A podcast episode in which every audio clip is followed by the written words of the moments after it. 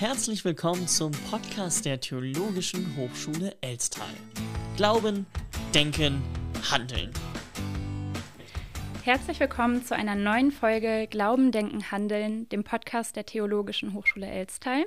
Mein Name ist Dana Jansen, ich bin wissenschaftliche Mitarbeiterin hier an der Hochschule und ich sitze heute hier mit einem Experten und einer Expertin, nämlich mit Professor Dr. Dirk Sager und Gesine Müller. Gesine Müller ist Trauer- und Sterbebegleiterin und Studentin hier an der Theologischen Hochschule Elstal. Wir haben heute das Thema Schmerz lass nach. Wie können wir Hoffnung im Leiden finden? Und wie ihr, Gesine und Dirk, an dieses Thema herangekommen seid, das wäre jetzt meine erste Frage an euch. Stellt euch doch gerne einmal vor und nehmt uns so ein bisschen damit hinein, wie ihr an dieses Thema gekommen seid und welche Berührungspunkte ihr da habt. Ja, das ist natürlich ein sehr gewichtiges Thema. Ähm, da muss ich ein bisschen ausholen, wie ich dazu gekommen bin. Ähm, ich bin ja, also auch Pastor äh, im Bund evangelisch-freikirchlicher Gemeinden und habe meine erste Stelle in Farel in der Nähe von Oldenburg gehabt. 2004 habe ich da angefangen und ähm, ja, habe dann im Laufe der Zeit äh, mehr und mehr gemerkt, ich muss ein bisschen das Thema Seelsorge noch stärker für mich bearbeiten und schauen, was ich da machen kann. Und dann habe ich, ähm, das war ungefähr 2012, 2013, eine weiterbildende Ausbildung, ein weiterbildendes Studium, so nennt sich das gemacht, an der Universität Bremen zum Thema Palliative Care. Also das heißt, mm, der, mm, der Ansatz, dass man Menschen mit schweren Erkrankungen, die auch eben lebensbegrenzend sind, möglichst gut helfen kann. Ähm, daran habe ich teilgenommen. Und das Spannende daran war, dass man aus unterschiedlichen Professionen darauf geguckt hat. Also da waren Leute aus dem Krankenhaus, da waren Ärztinnen, Ärzte, Pflegerinnen, Pfleger und Sozialarbeiter und ich als Theologe war da auch noch da drin. Also es war ein sehr spannender Prozess, ging über zwei Jahre lang und äh, für mich äh, hat das eine Menge Dinge neu geöffnet und äh, das Thema Schmerz habe ich dadurch auch in der Seelsorge ganz anders anschauen können. Ja, und 2016 äh, habe ich hier an der Hochschule angefangen als äh, Dozent für das Fach Altes Testament mit dem ich mich ja schon länger beschäftigt habe, weil ich äh, am Ende meines Studiums dann auch promoviert habe. Aber äh, hier habe ich dann gemerkt, das Thema möchte ich weiter bearbeiten, also das Thema Schmerz, was mich da so gepackt hatte. Ne? Und äh, habe mir dann äh, irgendwann die Zeit genommen, die biblischen Texte daraufhin nochmal ein bisschen näher zu befragen. So und so, ja, war das quasi der Weg hierher, warum ich heute darüber gerne sprechen möchte mit euch. Ja, dann mache ich gerne weiter. Also ich bin Gesine Möller und Studentin hier an der Theologischen Hochschule in Elstal, bin jetzt fast fertig mit meinem Studium. Und bevor ich angefangen habe zu studieren, ähm, war ich pharmazeutisch-technische Assistentin und bin mit der Hospizbewegung in Berührung gekommen, aufgrund dessen, dass ich selber eine Trauerarbeit für mich persönlich geleistet habe und habe angefangen dann in diesem Hospiz auch zu arbeiten und eine Ausbildung zu machen. Und da bin ich natürlich mit Menschen in Berührung gekommen, die eben unter starken Schmerzen leiden, beziehungsweise die eben dann sterben werden. Und wann immer ich die Menschen auch so äh, gefragt habe, die Angst, die sie geäußert haben, war eigentlich nicht die Angst vor dem Sterben selbst, sondern eigentlich davor, dass sie die Kontrolle über sich verlieren, vor allen Dingen, dass sie eben Angst haben vor starken Schmerzen. Und da ist die Hospizbewegung eigentlich eine richtig gute Bewegung, weil sie ähm, den Menschen die Angst davor nimmt, weil sie sagt, wir können dir die Schmerzen so gut es geht nehmen, vielleicht nicht alle Schmerzen, aber eben doch, ähm, wir können dir helfen, dass es eben, dass, ja, dass es am Ende nicht so schlimm wird, wie du es dir vielleicht auch denkst, dass es sein könnte. Und das habe ich eine ganze Weile gemacht und habe auch noch eine Seelsorgeausbildung dann dazu gemacht. Und ähm, irgendwann habe ich mich dann entschieden, habe gesagt, okay, ich möchte jetzt gerne irgendwie noch professioneller machen und habe mich dann für ein Theologiestudium entschieden. Und da spielt äh, natürlich Seelsorge und auch die Begleitung von kranken Menschen natürlich eine große Rolle. Vielen Dank euch beiden. Ähm, ich merke auch, das Thema finde ich persönlich auch nicht einfach. Und auch das, was ihr gerade schon gesagt habt, was damit angeklungen ist, es ist wirklich ja ein gewichtiges Thema und ich habe sehr großen Respekt auch davor, mir diese Fragen heute mit euch gemeinsam zu stellen und da in einen Austausch zu kommen. Auch mit diesem Respekt und auch mit diesem Gewicht, das das Thema so mit sich bringt. Ähm, Dirk, du hast ein Buch geschrieben und der Titel von dem Buch ist Die Leidtragenden Schmerz im Alten Testament. Meine erste Frage zu diesem Buch ist erstmal, Du hast es gerade zwar schon so anklingen lassen, aber wie, wie bist du auf dieses Thema gekommen und wie sind so die Reaktionen auch in deinem Umfeld, als du erzählt hast, dass du über das Thema Schmerz ein Buch schreiben möchtest? Ja, jetzt hat das Buch einen Titel. Äh, bis ich diesen Titel hatte, das hat eine Weile gedauert. Also das war nicht gleich der Anfang äh, von dem Prozess, äh, an dem ich da gearbeitet habe. Aber ich habe natürlich vorher auch schon mit Leuten darüber gesprochen, dass ich da dieses Thema da habe und was dazu machen will. Was mir oft so entgegenkam, war so eine Reaktion, Schmerz. Erstmal, gibt es das überhaupt in der Bibel? Wo, wo findet man das da?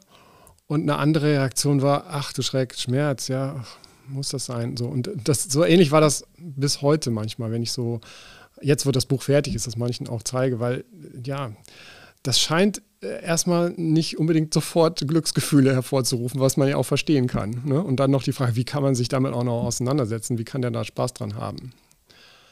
Ähm, also vielleicht darf ich noch mal kurz zurück. Ich hatte ja vorhin gesagt, ich habe diese Ausbildung da gemacht und ähm, was ich da wirklich also spannend fand, neben vielen Dingen, von denen ich so im Theologiestudium natürlich nie was gehört hatte, weil das einfach nicht so das Thema ist, so ins Detail zu gehen, was für verschiedene Medikationen gibt es, was für verschiedene Symptome gibt es. Du gesehen hast da ja eine Menge von gehört, sicherlich, also auch äh, im Hospiz einfach, ja. Äh, das ist ja da nochmal eine besondere Situation äh, der, der Schmerzen, unter die, den Menschen da leiden.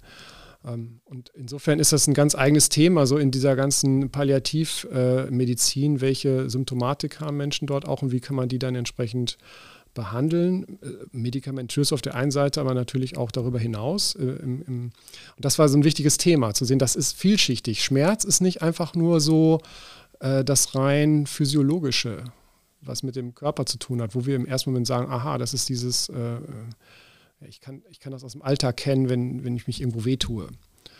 Sondern es hat immer vielschichtige Dimensionen, die in das Soziale, in das Seelische, in das Spirituelle reingehen, insbesondere da, wo es um starke und dauerhafte Schmerzen geht. Und wenn man da erstmal so ein bisschen rankommt, dann merkt man, wie tiefschichtig dieses Thema ist. Und dass man da nicht einfach auch nur sagen kann, so ist das halt. Ja? Sondern das ändert sich dann auch mit der Kultur, in der Schmerz erlebt wird. Das ändert sich mit den Zeiten, in denen äh, das eine besondere Rolle spielt. Das heißt, die Einstellungen und die Umgangsformen mit Schmerz, die haben sich im Laufe der Geschichte immer wieder verändert. Ähm, und damit hatte ich natürlich auch eine Brücke. Also das hat mich dann quasi sozusagen das zweite Mal geflasht, weil ich dachte, oh, wenn das so ist, äh, dann, dann, kannst du da ja auch sozusagen geisteswissenschaftlich dran gehen, da kannst du da kulturwissenschaftlich dran gehen und gucken, wie hat sich das denn entwickelt? So, wo kommt das eigentlich alles her? Wie wir heute über Schmerz denken, das ist ja nicht einfach neutral. Mhm. Und dann kann man auch mit den Reaktionen, nach denen du gefragt hast, auch wieder so ein bisschen anders umgehen und so. Wir haben heute eine bestimmte Einstellung dazu auch. Wie Gesine gerade gesagt hat, nicht? Also die Menschen möchten nicht leiden. Das ist heute eine ganz, ganz große Furcht ähm, unter Qualen zu sterben. So, das hat auch was mit einer kulturellen Veränderung zu tun, die wir durchlaufen haben in den letzten Jahrhunderten, kann man sagen. Das hat mich jetzt eben daran erinnert, als du das gesagt hast. Ähm, es gibt da so einen Spruch, so Indianer kennen keinen Schmerz und ich weiß, dass man das den Jungs ja oft gerne mitgegeben hat, so, na, also Mädchen dürfen das, aber Jungs dürfen das nicht.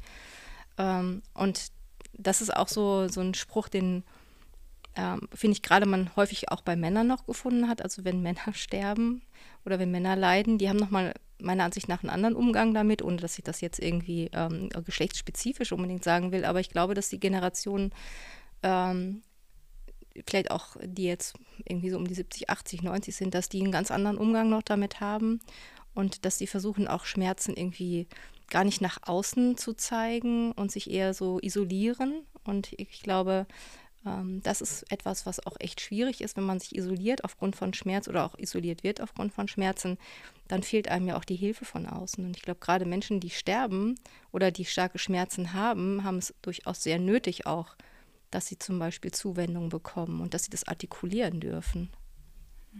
Ja, absolut. Ähm, das würde ich auch sagen. Ähm, und ich habe in meiner Arbeit so, das, es gibt ja immer so bestimmte Schlüsselmomente, wo man plötzlich irgendwie merkt, oh, das ist so ein Aha-Effekt, den ich da habe äh, auf dieses Thema, ja. Ähm, also ich habe zum Beispiel einmal im, im Krankenhaus auf der Intensivstation eine ähm, Frau besucht, die zu unserer Gemeinde gehörte, die aber schon ähm, nicht mehr bei Bewusstsein war. Also es war sozusagen, ähm, wie man das manchmal etwas unschön sagt, so das finale Stadium, ja, und äh, ich habe sie dort besucht auf der Intensivstation und da waren eben diese verschiedenen äh, Schmerzpumpen dann, äh, die dann eben dort angeschlossen waren. Und zwischendurch kamen dann Pflegerinnen, Ärzte und so weiter rein und haben immer irgendwas gemacht. Und ich ähm, ja, musste natürlich auch als Pastor da irgendwie versuchen, meine Rolle zu finden, das zu beobachten, was kann ich hier tun, wie kann ich hier dabei sein. Und dann äh, kam so ein Moment, wo äh, die Ärztin dort drin war in dem Raum und dann äh, an dieser Schmerzpumpe etwas verstellt hat, hat das also angepasst sozusagen. Und dann habe ich äh, sie dann gefragt, ich sage, was, was hat sie jetzt dazu veranlasst, das zu verändern? Woher wissen Sie denn jetzt, dass Sie die, diese Dosis da anpassen müssen? Die, sie sagt ja nichts mehr. Ich weiß nicht, ob ich das gefragt habe, aber im Prinzip ist das das Problem. Ne? Wie kann man den Schmerz überhaupt kommunizieren? Und äh, dann hat sie erklärt, ja, das, das äh, kann ich an der Herzfrequenz erkennen, dass sich da was regt im Körper. Mhm. Und das fand ich schon mal eine ganz wichtige Erkenntnis. Also Schmerz ist zwar etwas, worüber wir eigentlich nicht direkt was aussagen können, weil das ja ein ganz subjektives Gefühl ist. Jeder erlebt Schmerz anders und jeder wird auch anders sagen, ob er jetzt starke oder schwache Schmerzen hat. Ne? Das kann man nicht, kann keine Menschen miteinander vergleichen. Ähm, aber jenseits dieser subjektiven äh, Ebene gibt es auch äh, etwas, worum man zumindest objektiv feststellen kann, da ist der Körper am Arbeiten. Und äh, ähm, da war zumindest, ja, also aufgrund dieser Herzfrequenz die äh, Annahme, okay, also der Körper muss sich jetzt dagegen auch nochmal aufbäumen. Und auch wenn die Person das jetzt nicht sagen kann, das war der Anlass dafür, hier nochmal mehr Schmerzmittel zu verabreichen, mhm. nicht? Um das möglichst zu verringern. Das, so hast du das ja vorhin auch gesagt. Also das, das geht über ähm, die Zeit hinaus, wo die Menschen das für sich nochmal artikulieren können, mhm. wie sie damit umgehen wollen. Das geht bis zu dem Moment. Also das fand ich, das war für mich so ein Aha-Erlebnis. Ne? Und ein anderes Aha-Erlebnis, wenn ich das gleich so sagen darf, das war ein, ähm, das war später, da war ich, glaube ich, auch schon dabei, irgendwie mit dem, mit dem, also ich wusste nicht, ob das wirklich irgendwann mal ein Buch wird, aber ich war an dem Thema sozusagen dran. Und ähm, da habe ich eine äh, Veranstaltung miterlebt, da war ein, ähm, da ging es um Drogenprävention in der Schule, das kommt irgendwann mal vor, weil äh, unsere Kinder sind jetzt schon im Alter, wo dann irgendwann auch dieses Thema auch bearbeitet werden muss. Und dann war ein Polizeibeamter in der Schule und äh, die Eltern wurden dann äh, so ein bisschen informiert, was da passiert, auch über die verschiedenen Dinge. Und dieser Beamte, der sagte dann von sich selber, ähm, er sei Schmerzpatient. Ja. Ähm, das fand ich total äh, spannend deswegen, weil das hätte man ihm ja nicht angesehen. Also das, äh, also zu sehen, es gibt eben auch den, die andere Seite, es gibt äh, starke Schmerzen und die sieht man Menschen nicht an. Ähm, weil es auch die Frage ist, wie man damit umgeht, ob man das jetzt zeigen will oder nicht. Und äh, auch die Frage, gerade bei diesen lang anhaltenden, schweren Schmerzen, die Leute müssen deswegen ja noch nicht auf der Intensivstation sein, aber es gibt viele Menschen in Deutschland, die sind, äh, die leiden unter chronischen Schmerzen. Das ist ein großes Problem. Äh, und vielfach wird das gar nicht gesehen. In dem Fall ist es mal ans Licht gekommen, weil derjenige das von sich aus gesagt hat, übrigens. So. Also auch so ein Schlüsselmoment, wo ich dann gemerkt mhm. habe, ah. Das ist total spannend, also diese Einblicke von euch beiden und auch das, was du gerade gesagt hast, Dirk, mit, dass man Schmerzen nicht immer sieht, dass es absolut ja auch subjektiv ist und ja, also derselbe Schmerz irgendwie für Menschen unterschiedlich vielleicht irgendwie sein kann und wahrgenommen wird. Und auch dieser Punkt der Kommunikation der Schmerzen. Also wie rede ich über Schmerzen? Wie kann ich das zum Ausdruck bringen? Finde ich, ist einfach ein spannendes Thema. Und ich merke auch selber mal wieder, wie schwer es vielleicht ist, darüber reden zu können und die richtigen Worte zu finden. Einfach weil es vielleicht ein Thema ist, was auch gesellschaftlich, ich weiß nicht, Dirk, ob du dazu oder Gesine ähm, dazu später nochmal was sagen könnt, ähm, wie das gesellschaftlich auch gesehen wird. Das mit dem Indianer kennen keinen Schmerz ist ja auch schon ein gesellschaftliches Thema, von dem was geben wir unseren Kindern mit oder wie erziehen wir unsere Kinder und wie, welchen Umgang haben wir selber mit dem Thema Schmerzen und vielleicht auch Emotionen. Was ich super interessant finde, ist, dass ich irgendwann mal gehört habe, dass Liebeskummer wirklicher Schmerz ist. Also Schmerz, der sich sogar körperlich auswirken kann. Und auch dieses, das seelischer Schmerz oder vielleicht der Verlust von einem Menschen oder Verlust von, also alles, was im Prinzip im psychischen Bereich auch mit drin ist, wirkliche Schmerzen verursacht. Also Schmerzen, die auch körperlich sich irgendwie auswirken können. Ich weiß nicht, ob ihr dazu irgendwas wisst, das ist mir gerade irgendwie so ein bisschen in den Sinn gekommen, aber auch dieser Aspekt der seelischen und psychischen Schmerzen. Und die Kommunikation, die vielleicht darüber mit drin ist, dass Schmerz wirklich sehr vielschichtig und facettenreich ist. Das, was gerade schon so schön beschrieben wurde. Also mir fällt dazu ein, äh, ich glaube, es nennt sich sogar Heartbreak Disease, dass also das gebrochene Herz tatsächlich auch auf dem Herzen etwas hinterlässt, in, in echt messbar, in medizinischer Weise auch sichtbar wird. Und äh, insofern finde ich gerade, dass eben man sagen kann, dass der Schmerz häufig vielleicht sogar ähm, etwas bewirkt, was man vielleicht nicht unbedingt ähm, denkt, dass es so, so eine wirklich tatsächlich messbare körperliche Reaktion sozusagen auch gibt. Ne? Und mir fällt natürlich auch ein, man sagt so, man krümmt sich vor Schmerz. Also wenn man sich krümmt, ist es ja eigentlich auch eine körperliche Reaktion. Mhm. Oder manche Menschen, was weiß ich, äh, ja, isolieren sich zum Beispiel, ist ja auch eine Verhaltensreaktion. Also sich zum Beispiel zu verkriechen. Mhm. Ja, also das ist äh, total interessant, weil es ganz unterschiedliche Reaktionsmöglichkeiten gibt. Ich muss mich zu dem Schmerz irgendwie verhalten. Irgendwas muss ich ja äh, tun. Ähm, und das ist auch abhängig davon, ob das jetzt ein Schmerz ist, der ähm, zu einer bestimmten Zeit da ist, aber dann auch wieder geht.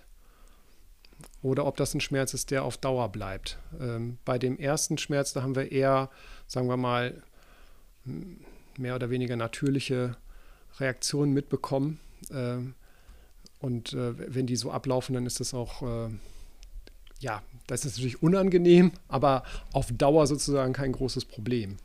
Ich weiß, wenn ich mir irgendwo in den Finger geschnitten habe, das ist jetzt ziemlich schmerzhaft, aber ich habe auch die Erfahrung gemacht oder ich werde sie machen in meinem Leben, dass diese Wunde irgendwann verheilt und damit auch der Schmerz weniger wird.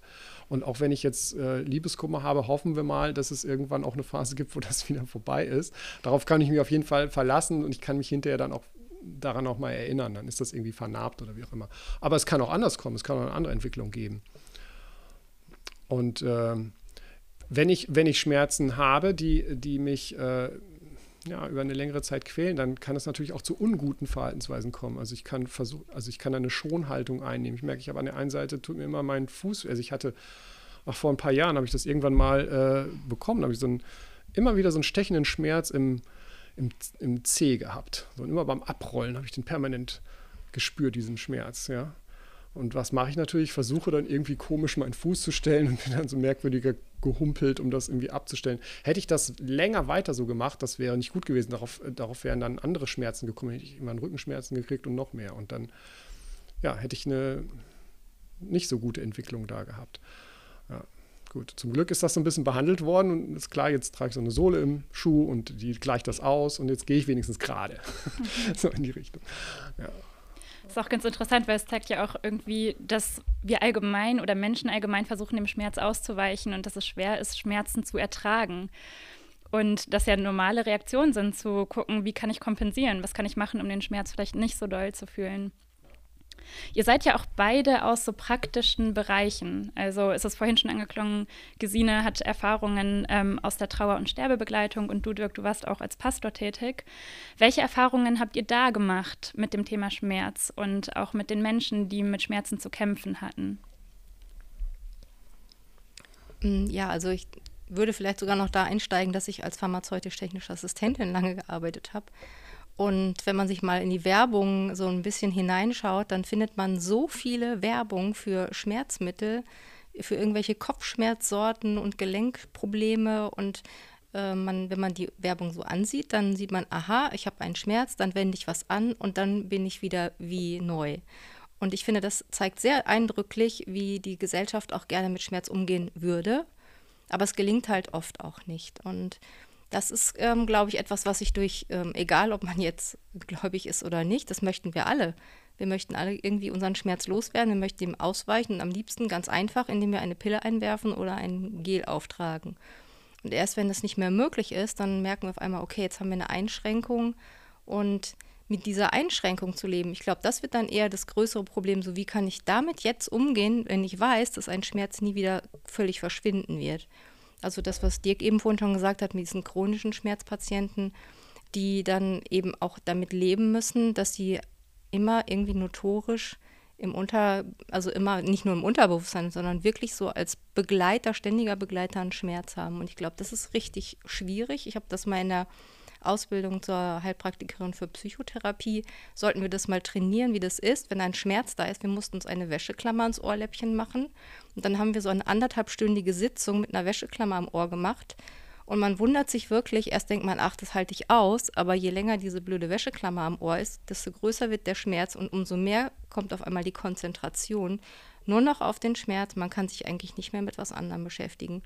Ich finde, das ist ein, so, das zeigt so, es verbildlicht so, wie stark man auch eingeschränkt wird und wie, wie, wie viel Raum auf einmal so ein Schmerz auch im Leben einnehmen kann. Und ich glaube, dann braucht es ja, also habe ich zumindest in, so aus meiner Perspektive als Seelsorgerin so, wie kann ich damit jetzt eigentlich umgehen, dass das etwas ist in meinem Leben, was mich eigentlich immer irgendwie auch belastet?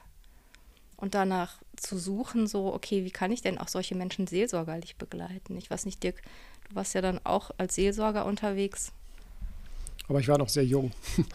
also ähm, ich habe halt, also wenn ich jetzt an diese Zeit zurückdenke, glaube ich, eine Menge Situationen auch verpasst äh, und an vielen Stellen nicht gesehen, äh, wo der Schmerz war und auch noch nicht gewusst, wie kann ich das eigentlich jetzt, äh, also angemessen, wie kann ich da angemessen darauf reagieren. Ähm, ich bin oft, vermute ich mal, auf, auf so, so, so eine Haltung eingestiegen, äh, die ja, wie du sagst, eigentlich erstmal so die, die spontane Impuls ist, man möchte da eigentlich gar nicht so gerne so drüber reden. Und das ist mir zum Beispiel auch in der Gemeindearbeit immer wieder aufgefallen. Nicht? Also wenn man kommt dann ähm, zu jemandem hin und weiß, dieses, dieses Leben dort, wo ich jetzt bin, das ist von Schmerzen geprägt und das ist ein ganz bestimmender Faktor. Ähm, und jetzt kommst du dahin als Pastor und wirst herzlich willkommen geheißen und darfst Platz nehmen und ähm, ähm und dann heißt es relativ schnell, ja, jetzt wollen wir aber nicht über meine Krankheit reden. So, dann kommt irgendwie was anderes. Ne? Und ach, man merkt dann die Erleichterung an dem jungen Pastor an, ja, ist auch gut, dann reden wir mal lieber über was anderes. Also, das ist ja eine ganz hohe Kunst, das hinzukriegen, jetzt so darüber zu sprechen, dass man sagt, ja, hm, es ist jetzt so okay, äh, wo kann ich jetzt eine Ebene finden, darüber zu sprechen? Wo ist es vielleicht eben auch gerade nicht unbedingt das Thema, was ich jetzt permanent bearbeiten muss? Hm. Also ich habe mich in meiner, in meiner Doktorarbeit habe ich mich mit dem Thema Armut beschäftigt, mit dem Thema Leiden. Das war immer schon so ein bisschen so eine Begleitmusik in meiner theologischen Arbeit, ja. Aber ich habe zum Beispiel gemerkt, wenn man das dann, also verbalisiert, meinetwegen auch in der Predigt oder so, dann heißt das nicht unbedingt, dass sofort Hurra geschrien wird, dass das jetzt bearbeitet worden ist. Ähm, also dann kommt mal eine Reaktion wie, ach, das ist jetzt schön, dass du das gesagt hast, aber ähm, sag uns mal was Fröhliches. Oder äh, Leiden kennen wir sowieso schon. Also das musst du uns nicht erklären. Äh, das äh, kennen wir am eigenen Leib. Und also das finde ich so eine Schwierigkeit noch, habe ich heute bis heute auch keine Lösung dafür. Nicht einerseits zu wissen, das ist ja auch so eine Einstellung, die wir haben. Man möchte das verdrängen, das ist ein Thema, was uns sehr unangenehm berührt. Das ist etwas, ähm, was wir am liebsten, wie du Gesine sagst, mit so einer Pille eben wegmachen wollen. Und manchmal ist es auch der Anspruch an, äh, an die Fachleute, an die Ärztinnen und Ärzte zu sagen, mach das weg. Und das muss man ja dann auch erstmal lernen, dass das eben zwar behandelt wird, aber vielleicht nicht einfach so weggemacht werden kann. Und auf der anderen Seite zu sagen, ja, aber äh, das, ist, das muss auch nicht das alles bestimmende Thema sein. Das muss auch nicht der Mittelpunkt oder sollte nicht der Mittelpunkt meines Lebens sein, auch wenn es mich jetzt so stark vereinnahmt, dass ich fast gar nichts anderes mehr denken kann. Also, und wie kann man das jetzt angemessen, wie kann man darauf angemessen reagieren? Also, das finde ich eine unheimlich anspruchsvolle Arbeit. Und äh, das ist mir dann, wie gesagt, die ersten Jahre, das glaube ich, da habe ich eine Menge Situationen verpasst. Und äh, insofern war ich ja so dankbar, dass ich dann äh, merkte, also ich kann mich auch weiterbilden und ähm, viel dazulernen und so. Ja. In den Gesundheitswissenschaften oder der Gesundheitsforschung kommt ja auch immer mehr dieses ganze Thema Spiritualität und Gesundheit, also auch dieser Zusammenhang von Spiritualität und Gesundheit. Und da geht es ja auch viel so um die Sinngebung oder ja, dass man irgendwie bestimmten Situationen einen Sinn geben kann. Wie habt ihr das in eurer Arbeit erlebt? Also gibt es einen Sinn in Schmerzen? Oder wie gehen Menschen damit um, gerade wenn es so um Schmerzen geht, vielleicht auch kurz vorm Tod oder ja, Menschen einfach in schwierigen Situationen. Tja, also jetzt, jetzt habe ich mich damit so schon so ein bisschen länger auseinandergesetzt, weil du hast jetzt gefragt, wie hast du das jetzt in der Gemeindearbeit oder so erlebt, ja? Ähm, da, da bin ich jetzt ein bisschen in Verlegenheit, weil ich jetzt erstmal denke, Moment, also Thema Schmerz und Sinn, da läuten bei mir gerade alle Alarmglocken, weil ich erstmal gucken muss. Ähm, unter bestimmten Umständen vielleicht, ja. Unter anderen Umständen möchte ich aber heute eher widersprechen und sagen, nee, also das ist jetzt, der Schmerz an und für sich hat keinen Sinn, vielleicht, ja.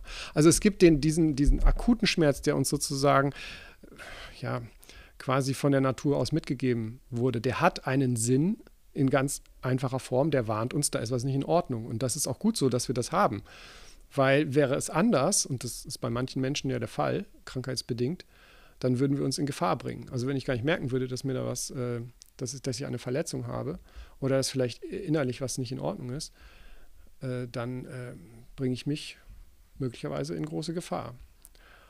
Ähm, aber in dem Moment, wo ich sozusagen der Körper mir dieses Warnsignal gegeben hat, kann ich darauf ja entsprechend reagieren, äh, mein Verhalten umstellen und, äh, und dann dazu beitragen, dass dieser Schmerz auch wieder verschwindet, weil ich sozusagen auch die, das ist ja in dem Sinne ein Symptom dann, ne, das eigentliche Problem dann gelöst habe. Also sprich, die Heilung ist wieder eingetreten. Insofern hat der Schmerz da seinen Sinn. Aber jetzt die Frage zu beantworten, welchen Sinn hat denn der Schmerz, der eben nicht so einfach wieder weggeht, dann wird es ja ganz problematisch an der Stelle. Ja, ich glaube, das ist auch etwas, was mich ähm, nahezu schockiert, wenn Menschen versuchen, so eine Lösung zu finden, so was habe ich denn falsch gemacht?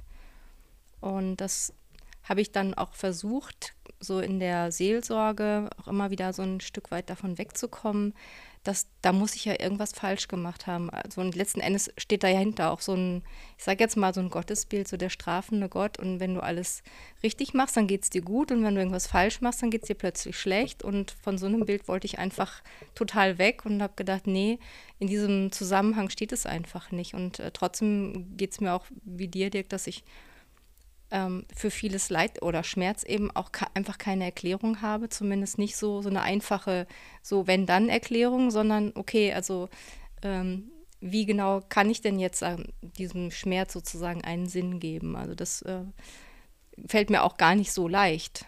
Und ich finde gerade, dass manchmal die Leute selber, wenn man sie begleitet, manchmal ihre eigene Sinngebung finden also nicht gerade gar nicht irgendwas Vorgegebenes, sondern wenn man sie begleitet, ist es vielleicht für sie auch so eine ähm, eigene Möglichkeit, Dinge nochmal zu reflektieren, ohne darin irgendwie einen Schuldigen zu suchen. Ich glaube, das ist oft so dieses, ich möchte gerne eine einfache Ursache, damit ich auch weiß, warum das so ist. Mhm. Das finde ich super interessant. Also auch ähm, diese ganze Funktion des Gottesbildes, also dass dieses Bild von einem strafenden Gott sich sogar negativ auf die Gesundheit mit auswirken kann und dass Sinngebung auch in Schmerzen immer individuell und persönlich ist. Also dass nur die Person für sich sagen kann, ob sie einen Sinn findet in ihrer Situation oder nicht und dass es sehr gefährlich ist, von außen darauf zu urteilen oder zu versuchen, Sinn in Schmerzen irgendwie zu sehen oder zuzuschreiben.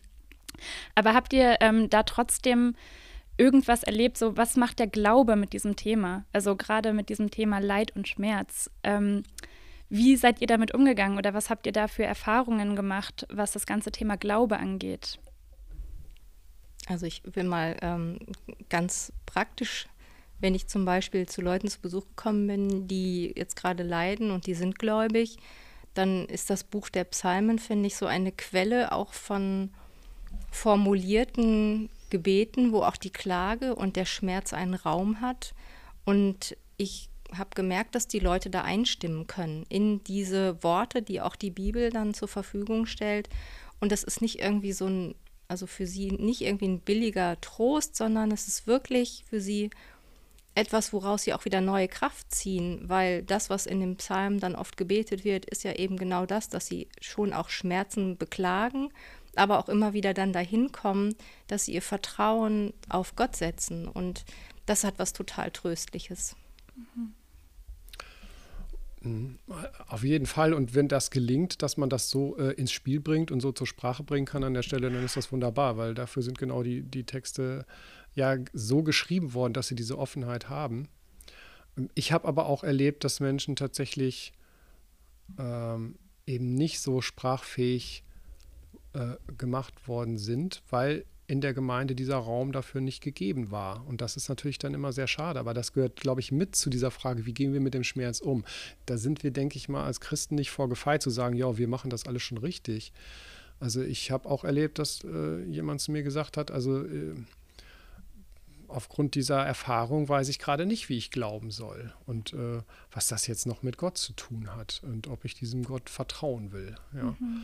Und äh, das ist natürlich nicht einfach nur so eine abstrakte Geschichte, sondern es ist, glaube ich, sehr eng verbunden mit der Frage, wie das auch gelebt wird. Hat das Raum? Hat, darf das so ausgesprochen werden? Oder muss ich immer gleich die Lösung finden? Mhm. Also, ne, Strichwort Sinn und äh, so. Also, jetzt sieh mal zu, dass du irgendwann die Kurve kriegst mit deinem Glauben. Ähm, wie legitim ist das zu sagen, ja, ich weiß es jetzt gerade nicht. Ähm, und das ist auch eine Frage, wie man dann die Texte liest. So. Ja, das ist, also ich merke immer wieder, wie, wie schwer dieses Thema ist und auch wie viel Bedarf da noch ist, auch in unseren Gemeinden, ähm, damit angemessen umzugehen und dem auch den Raum zu geben, den das Thema braucht und den auch die Menschen brauchen. Ähm, ich habe mich gerade noch mal gefragt, Dirk, du hast dich ja länger auch wirklich mit diesem Thema wissenschaftlich auseinandergesetzt. Und meine Frage ist so ein bisschen, wie geht die Bibel mit diesem Thema Schmerz um?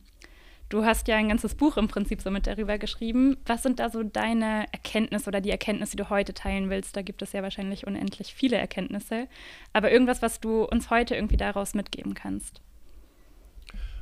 Ja, wie gesagt, also ich habe ich hab mich dann am Ende irgendwann selber gewundert, dass daraus ein Buch geworden ist, weil das habe ich erst gar nicht so erwartet, dass, dass man tatsächlich eine ganze Menge von Perspektiven da erfinden kann. Ähm, aber ein wichtiger Aspekt für mich war äh, zu erkennen, dass also die Bibel ähm, über das, was wir so vordergründig von Schmerz äh, erstmal denken, dass das tatsächlich nicht so das Thema ist in der Bibel. Vielleicht ist auch der Impuls erstmal, der Schmerz in der Bibel, wo kommt das jetzt vor?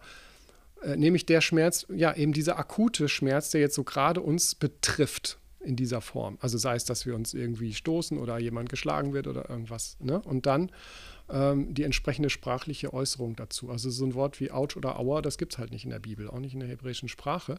Und äh, das war für mich einfach eine interessante Erkenntnis. Ähm, da, wo der Schmerz zum Problem wird, nämlich wenn er länger dauert, wenn äh, dann auch nicht mehr nur von der rein körperlichen Reaktion gesprochen wird, sondern wenn man das quasi alles gleich mitnehmen muss. Also sprich, was macht das mit meinen Beziehungen? Was macht das mit meiner äh, Spiritualität? Also all das, was heute sozusagen in der äh, Hospizbewegung, äh, in der Palliativmedizin und äh, im Spiritual Care sozusagen, das, wie du sagtest, da das große Thema geworden ist ja, das spielt letztlich alles damals auch schon eine Rolle. Nur, dass sie vielleicht nicht diese Begriffe dafür hatten oder dass sie es so genannt haben. Ähm, und deswegen wird das dann da bearbeitet. Und wenn man das einmal sozusagen, wenn dieser Groschen gefallen ist, dann merkt man, oh, das kommt ja überall vor, das Thema. Es gibt ja kaum eine, eine Ecke in der Bibel, wo das eben nicht zur Sprache kommt. Das ist der Grund, warum ich dann gemerkt habe, ich muss ja dann da auch noch gucken und das da auch noch machen. Und da muss man irgendwann wieder ein Ende finden. Und sich auch fragen, wie kann ich das jetzt wieder abgrenzen von, von anderen Fragestellungen. Also das ist wirklich nicht einfach, weil du hast ja gerade auch gesagt, also selbst Trauer kann ja wehtun. Äh, aber man könnte auch ein eigenes Buch über Trauer im Alten Testament schreiben. So, ne? Also wie kann ich diese unterschiedlichen Begriffsfelder auch wieder so abgrenzen, dass man sagt, ja, das, das hat schon alles miteinander zu tun und so. Aber äh, ich, ich muss auch aufpassen, dass ich das nicht so verwische, dass ich gar nicht mehr weiß, wovon ich eigentlich rede. Mhm. Ja, also diese verschiedenen Arten von Schmerz auch. Ich fand das gerade ganz ähm, interessant, was du gesagt hast, dass Schmerz irgendwo immer ein Beziehungsgeschehen auch ist. Und was Gesine auch ganz am Anfang gesagt hat, dass Isolation, also das, was vielleicht durch Schmerzen ja auch passiert, dass ich mich zurückziehe und nicht mehr in Kontakt mit anderen Menschen bin, vielleicht auch nicht mehr in Kontakt mit Gott, einfach weil ich mich durch diese Schmerzen zurückziehe, dass das sozusagen auch dort mit inbegriffen ist und auch Isolation, also soziale Isolation, was mit Schmerzen zu tun hat. Ähm, Genau, also diese Vielfalt auch von Arten von Schmerz. Ich weiß nicht, ob ihr dazu irgendwie auch noch mehr sagen könnt, welche Arten von Schmerzen vielleicht auch in der Bibel mit auftauchen.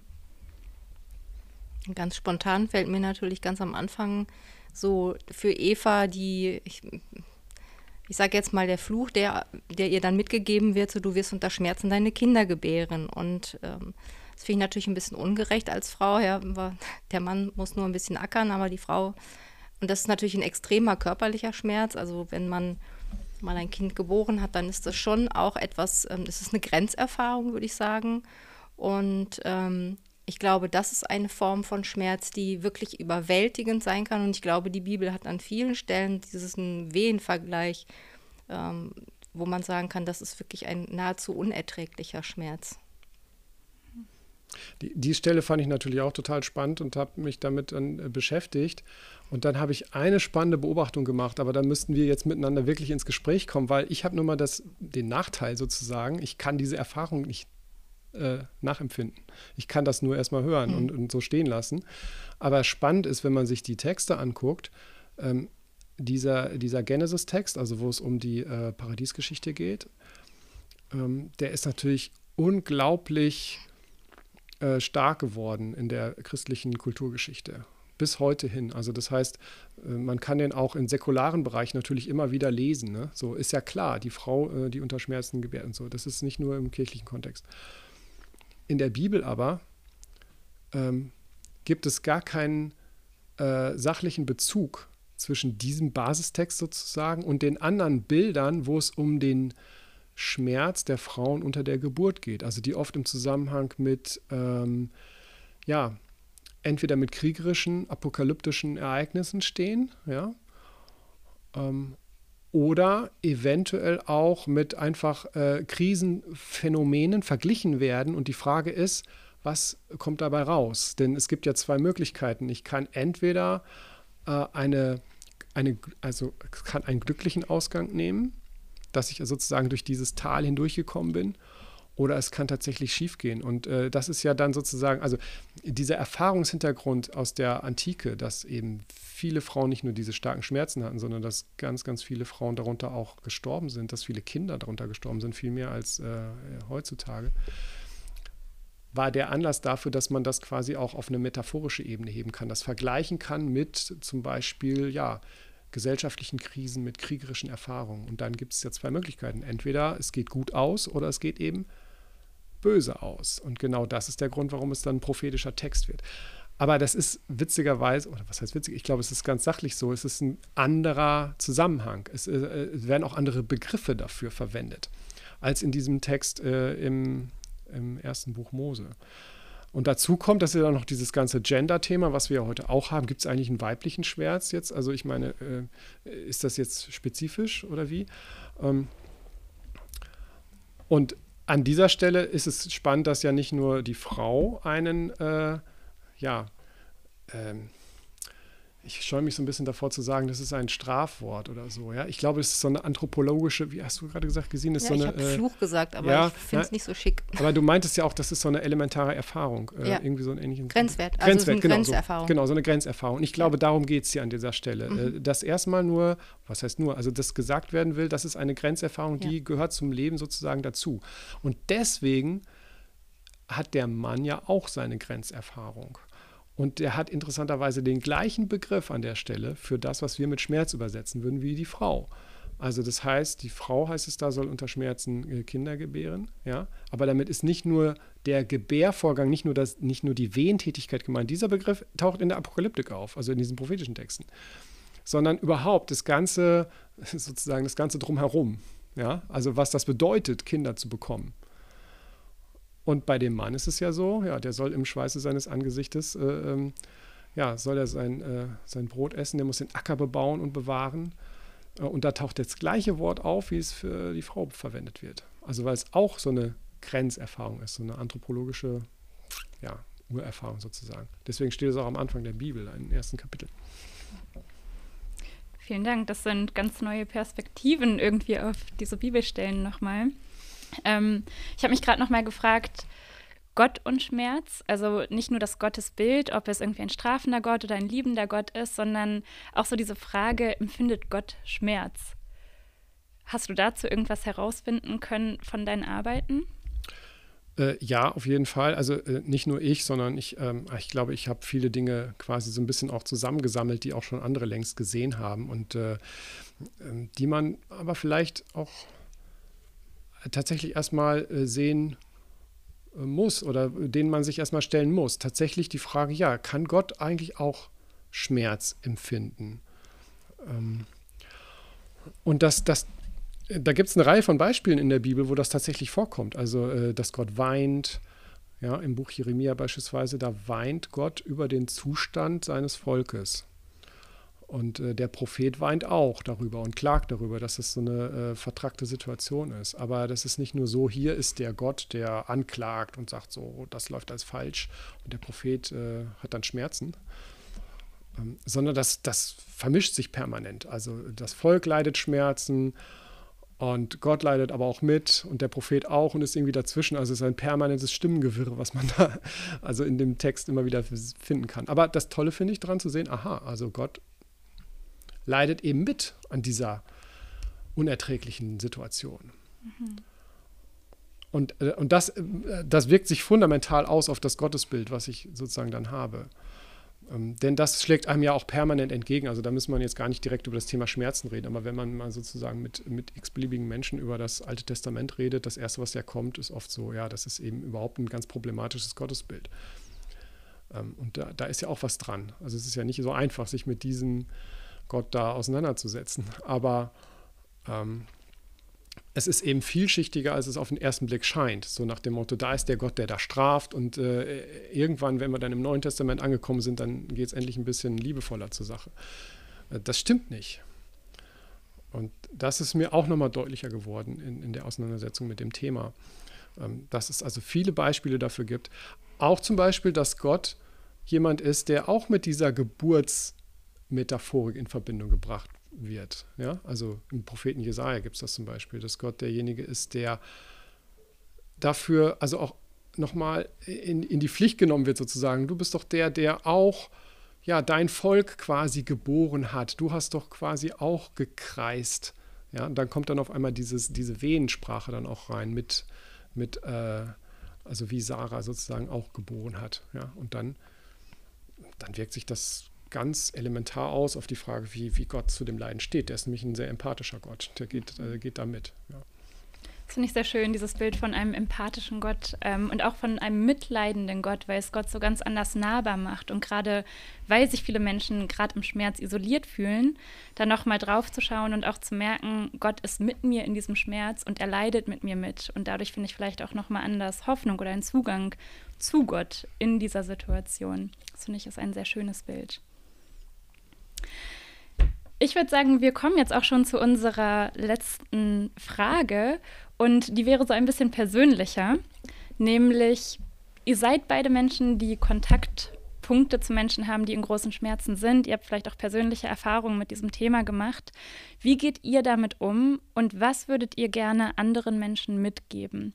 Auch vielleicht so mit dieser Perspektive auf Hoffnung und auf etwas, was vielleicht durchtragen kann in solchen Situationen. Ich würde da anknüpfen, wo du gerade schon aufgehört hast, nämlich ähm, ich glaube an einen Gott, der ein mitleidender Gott ist und der ein sehr naher Gott ist. Und das ist für mich etwas sehr Hoffnungsvolles und sehr Tröstliches. Und das möchte ich auch gerne den Menschen mitgeben. Und das möchte ich auch, das glaube ich auch selbst, dass Gott nicht irgendwo in der Ferne ist, sondern dass er eben sehr, sehr nah ist und für mich ist er noch näher gekommen durch Jesus, durch seinen Sohn, wo er ja nun als Mensch eben auch all das erlitten hat, was wir auch erleben und all die Schmerzen durchleidet. Und das ist für mich etwas sehr, sehr Tröstliches, zu wissen, dass Gott nicht ein Gott ist, der irgendwo im, im Off ist, sondern wirklich ganz nah bei uns. Und äh, ich wünsche mir für überhaupt für die Gesellschaft, dass wir dem Schmerz den Raum geben, den er braucht, auch gerade den Menschen, die unter chronischen Schmerzen leiden, dass wir da viel mehr Rücksicht drauf nehmen, dass wir ihnen ein, äh, eine Möglichkeit geben, sich auch auszudrücken, aber dass wir es nicht nur fokussieren. Ich glaube, das wäre dann eben auch der falsche Weg. Also ähm, den Raum geben, den es braucht und dann auf der anderen Seite auch etwas geben, ähm, was ihnen hilft, in ihrem Leben, ja, wie wir es eben gesagt haben, auch Hoffnung und Deutung zu haben. Ja, also ich ähm, muss für mich sehen, dass ich äh, so, jetzt wo ich mich da so, also wie gesagt, viel schon sehr äh, so quasi theoretisch damit auseinandergesetzt habe, jetzt in der letzten Zeit, dass ich wieder so ein bisschen die Kurve zurückkriege auch. Ne? Was hat das jetzt eigentlich mit mir persönlich zu tun? Und ähm, ich muss auch sagen, was ja auch ein merkwürdiger Zufall ist, dass diese äh, ganze Thematik bei mir jedenfalls zeitgleich lief mit der Corona-Pandemie. Ja? Und das ist ja auch nochmal eine spannende Frage, was ist denn da passiert? Ähm, und äh, mich wirft das natürlich nochmal zurück auf die Frage, wie gehe ich jetzt eigentlich mit meinen eigenen Schmerzen um? Was, was ist denn da eigentlich? Ich habe nun wirklich so äh, das Glück, kann ich bisher sagen, dass ich nicht darunter leiden muss, über längere Zeit eben Schmerz zu haben. Aber man kann das ja schon mal für sich erkennen und so ein bisschen überlegen, was passiert, wenn ich da gerade mal aus der Bahn geworfen bin. Hm. Ja, das ist so schwierig, dann so das auf einen Punkt oder so zu bringen, aber erstmal zuzulassen, dass es den gibt. Das ist schon mal eine ganz, ganz schwierige Hürde. Ja. Und äh, ähm, und ähm, für mich hängen also zwei Dinge dabei zusammen. Einmal ist es natürlich eine ganz äh, fundamentale Frage, wie gehe ich mit mir, mit meinen eigenen äh, Unzulänglichkeiten da um, auch mit meinen eigenen Leiterfahrungen. Und das andere ist, wie äh, kann ich denn aber auch andere Menschen in den Blick nehmen? Also ich glaube auch, dass diese Gottesfrage sehr eng damit zusammenhängt, wie wir Menschen miteinander umgehen. Also einfach dann nur oder was heißt nur, zu sagen, ja, jetzt äh, gut, dass wir den Gott haben, der eben auch so empathisch dargestellt wird in der Bibel, klar. Aber ich denke, das muss eben auch in der Weise gelebt werden, dass wir Menschen auch füreinander sensibel werden. Und das ist eben nicht so einfach. Ja? Und, und dann auch die Frage, wie man das richtig macht. Aber man macht nichts im Leben sofort hundertprozentig richtig. Der erste Schritt ist schon mal zu erkennen, da ist ein Problem. Da muss ich ein bisschen dran arbeiten für mich. Ja. Ähm. Und äh, also vielleicht nochmal wieder zurück. Wir hatten am Anfang gesagt, ja, man muss ja gucken, kann man den Schmerz überhaupt, kann man darüber sprechen, kann man den, kann man den sehen? Bei vielen Menschen sieht man den manchmal erstmal nicht. Ähm, äh, wir haben zwei Kinder, die sind jetzt im Teenageralter ja, und äh, alle, die Kinder haben, wissen, das ist gar nicht so einfach manchmal mit den Kindern, wenn sie noch kleiner sind. Und dann haben sie plötzlich Bauchschmerzen. Und man muss sich fragen, wie geht man jetzt damit um?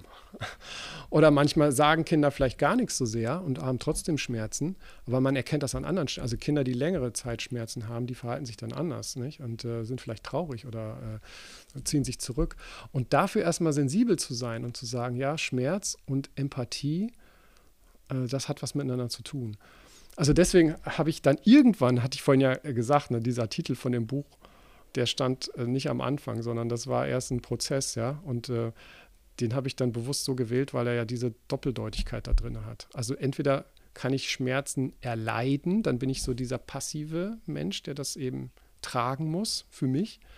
Aber leidtragend kann eben auch heißen, ich äh, versetze mich in die Situation von anderen, ja. Also mhm wie der Gottesknecht im Jesaja-Buch ja, genannt wird. Er trug unsere Schmerzen. Also der ist auch ein Leidtragender, aber eben in diesem aktiven Sinn. Der erkennt jetzt keinen, was weiß ich, was für einen Sinn in diesem Schmerz. Ja, aber der erkennt, ich habe da jetzt eine Aufgabe, nämlich, dass ich mit anderen Menschen gehe. Das heißt jetzt nicht, dass ich den Schmerz wegmachen kann, so wie wir das uns manchmal wünschen, aber äh, mit den anderen Menschen mitzugehen in dem Moment, ja, ist das auch schon ein Hoffnungszeichen, glaube ich. Mhm. Vielen Dank euch beiden. Ich durfte heute sehr viel von euch lernen und ich nehme ganz viele Gedanken mit, die auch mich so in meinem Nachdenken über das Thema Schmerz und Leiden ähm, wirklich auch prägen und ja, wo ich auch weiter drüber nachdenken werde. Danke, dass ihr heute hier wart und danke auch für euren Expertenstatus hier, dass ihr teilen konntet, was ihr so erlebt habt. Und ich freue mich auf die nächsten Gespräche dazu. Das war der Glauben, Denken, Handeln Podcast der Theologischen Hochschule Elstal.